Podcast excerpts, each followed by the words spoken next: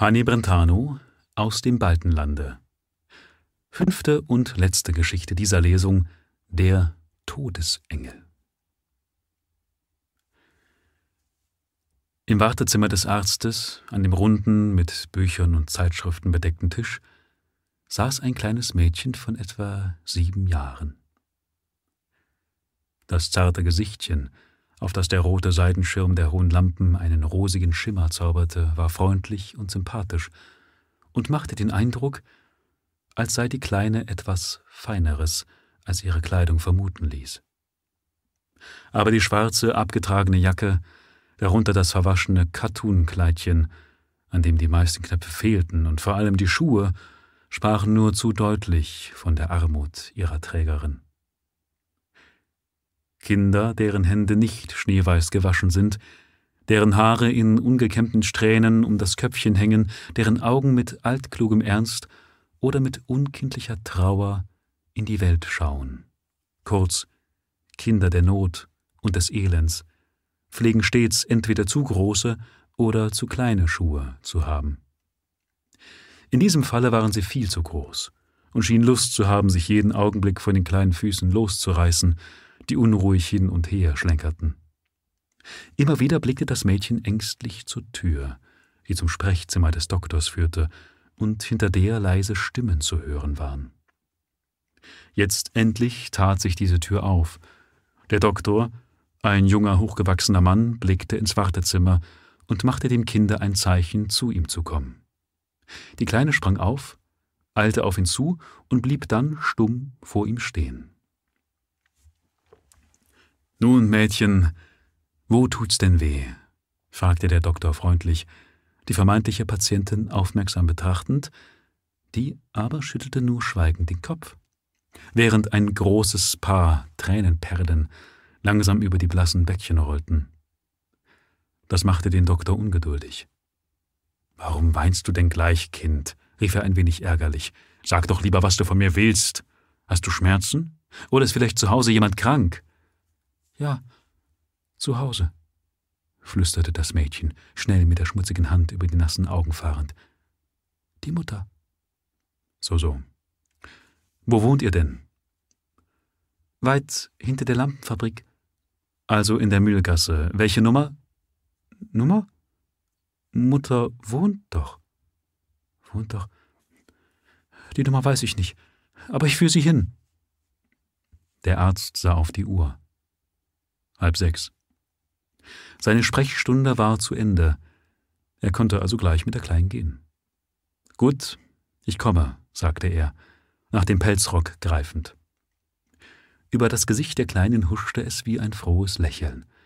Rasch knüpfte sie die Jacke zu, zog das grauwollene Tuch, das ihr in den Nacken gerutscht war, über den Kopf und schlüpfte geschmeidig wie ein Kätzchen unter dem Arm des die Tür öffnenden Doktors aus dem Zimmer. Draußen war es bitterkalt. Silbern glänzte das Mondlicht auf die Schneedecke, die unter den Füßen der Vorübergehenden und den leicht dahingleitenden Schlitt, Schlittenkufen laut knirschte und knisterte. Die Kleine lief, ohne sich umzublicken und zuweilen über ihre großen Schuhe stolpernd, so eilig vor dem Doktor her, dass sie ihr kaum folgen konnte. Nicht so schnell, wollte er ihr zurufen, da fiel es ihm ein, dass sie von ihm die Heilung der kranken Mutter erwartete, und er beschleunigte seinen Schritt. Ein warmes Gefühl der Freude überkam ihn bei dem Gedanken, dass seine leidenden Mitmenschen sich an ihn wie an einen Retter und Tröster wenden durften, und dass ihre Hoffnung auf seine Hilfe oft genug keine vergebliche gewesen war. Vielleicht konnte er auch heute wieder helfen. Freilich, auf irdischen Lohn würde er diesmal wohl schwerlich rechnen können, seine kleine Führerin sah nicht danach aus, als könnten ihre Eltern mit klingender Münze für ärztlichen Rat danken. Jetzt blieb die Kleine stehen, einen Augenblick nur. Ein verlangener Blick flog zu der hell erleuchteten Auslage des Konditorladens hin, an dem sie eben vorübergingen, dann lief sie wieder schnell weiter.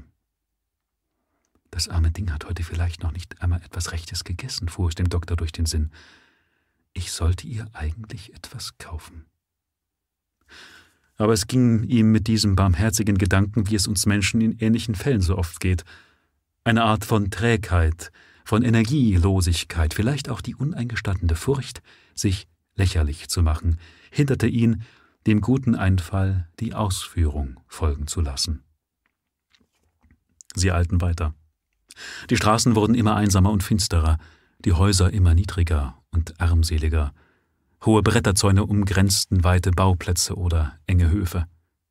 An einem solchen Zaun machte die Kleine endlich Halt, und als der Doktor zu ihr trat, sah er, dass sie wieder weinte. Was ist denn, Kind? Frierst du so sehr? Sie drückte den Zipfel ihres Tuchs an die zitternden, zitternden Lippen und zeigte stumm auf ein Pförtchen im Zaun.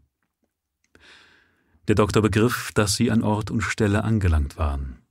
Er öffnete das Pförtchen und folgte dem wieder vor raushuschenden Kinde über den dunklen, verschneiten Hof, der zwischen zwei Häusern eingeengt einsam dalag und in dessen Hintergrunde ein paar trüb erleuchtete Fenster sichtbar wurden.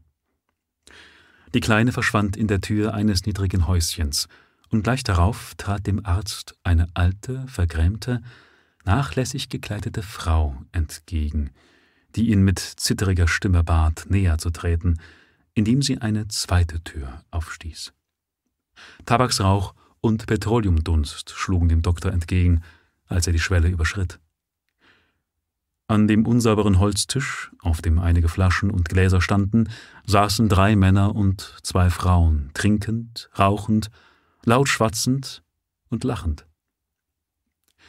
Auf des Doktors Gruß erhob sich einer der Männer, ein starker, finster blickender Bursche, mit abgearbeiteten Fäusten, mit denen er dem Eintretenden einen Stuhl hinschob. Bitte Platz zu nehmen, Herr Doktor, sprach er mit schwerer Zunge. Wo ist die Kranke? Sie schläft jetzt, ja, schläft. Äh, bitte nehmen Sie nur Platz.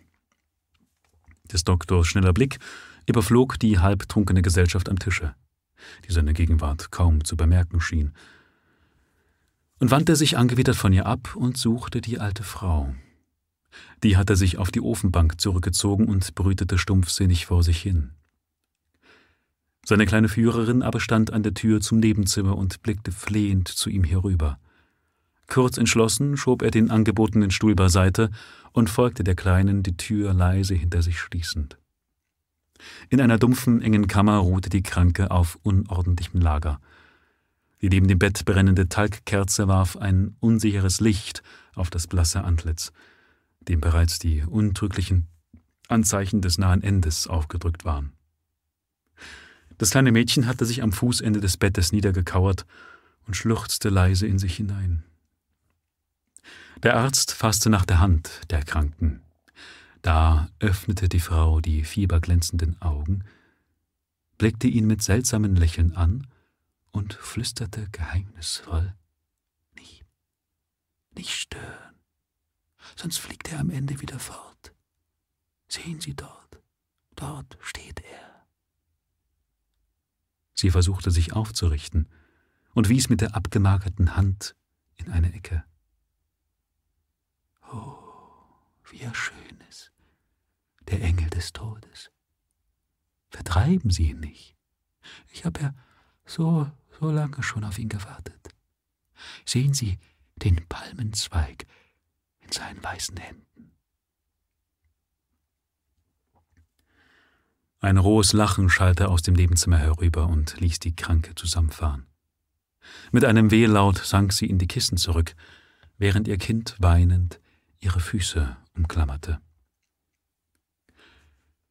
Der Arzt legte die Hand beruhigend auf die schweißbedeckte Stirn der Sterbenden. Der Todesengel bleibt, sprach er tröstend, ich muss ihm weichen. Gott sei mit ihnen. Dann schritt er schnell zur Tür hinaus. Ohne die lärmende Gesellschaft eines Blickes zu würdigen, trat er auf die alte Frau zu und sagte laut Gehen Sie zu der Kranken, sie hat keine halbe Stunde mehr zu leben. Mit kurzen Kopfnicken verließ er das Gemach, in dem es plötzlich still geworden war. Zum ersten Male im Leben war er froh, so spät gekommen zu sein, Zum ersten Male räumte er kampflos eine Mächtigeren den Platz am Krankenlager. Und während er langsam über den knirschenden Schnee seinem Heime zuschritt, war es ihm, als schwebe eine Lichtgestalt vor ihm her, ein ernster, schöner Engel mit einem Palmenzweig in den Händen.